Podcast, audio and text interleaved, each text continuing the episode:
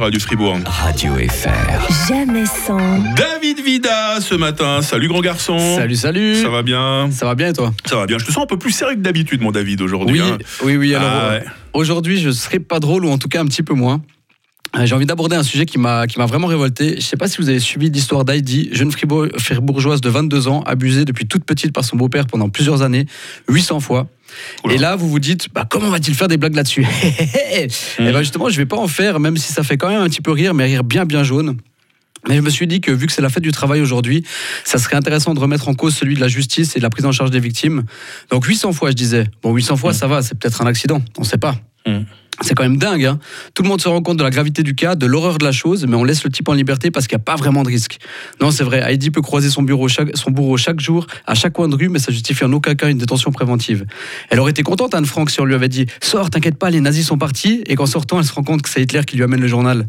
Et je parle même pas du parcours d'une personne déposant plainte pour abus, qui ressemble presque limite à un deuxième abus. On les met en doute, on les juge, on les met sous pression. C'est pire que d'être obligé d'écouter Rouge FM et Espace 2 en même temps, donc imaginez le calvaire. Ouais, vraiment. On est en 2023 et on traite encore les victimes comme d'éventuels criminels et les coupables avérés comme de présumés innocents. Alors oui, je dis avérés parce que dans ce cas, coupable, il l'est. Son avocat en carton, il le dit. Lui-même le dit. Tout le monde le dit, il le sait.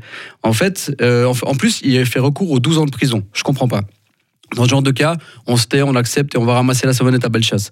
Mais en plus, il est remis en liberté en attendant la suite du jugement. Il peut sortir, sortir, rejoindre sa copine plus jeune que moi et faire sa vie au calme.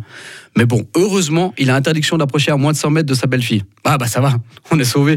Vraiment, c'est vrai, c'est efficace. Parce que quand les lois, la dignité, le respect et la vie en général lui disaient qu'on ne touche pas à une enfant, ça l'avait bien calmé le gaillard. Donc une idée, une, une interdiction d'approcher, Mm. Génie, génie. Et c'est encore plus incompréhensible que l'histoire d'un banquier qui fait de la merde, fait tomber en faillite sa banque et tous les investisseurs avec, qu'on lui dit que c'est pas bien, mais qui se fait racheter par un copain à lui qui lui dit qu'il peut quand même garder son bonus parce que c'est pas vraiment sa faute si en jouant avec l'argent des autres il a fait n'importe quoi.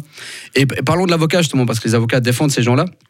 Lui, il ferait passer Maître Bonan pour quelqu'un d'humain, d'humble et, charitable.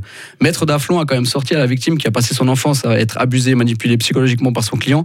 Cette citation du philosophe Démocrite Celui qui commet l'injustice est plus malheureux que celui qui l'a subi. D'accord. Donc je sais pas s'il y a une échelle dans la bêtise et le manque de respect, mais Maître Daflon, il est tout en haut de la pyramide. hein. Je pense qu'il a dû subir un court-circuit à un moment donné, comme son confrère Maître Gims.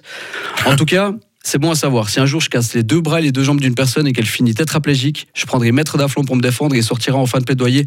Ouais, mais vous savez, Monsieur Videt, il a juste voulu vous renforcer, car comme le disait un grand philosophe, ce qui ne tue pas rend plus fort. Eh ben, Maître Daflon, moi je vais terminer ma chronique en citant Monsieur François Cheng. Le vrai silence est au bout des mots, mais les mots justes ne naissent qu'au sein du silence.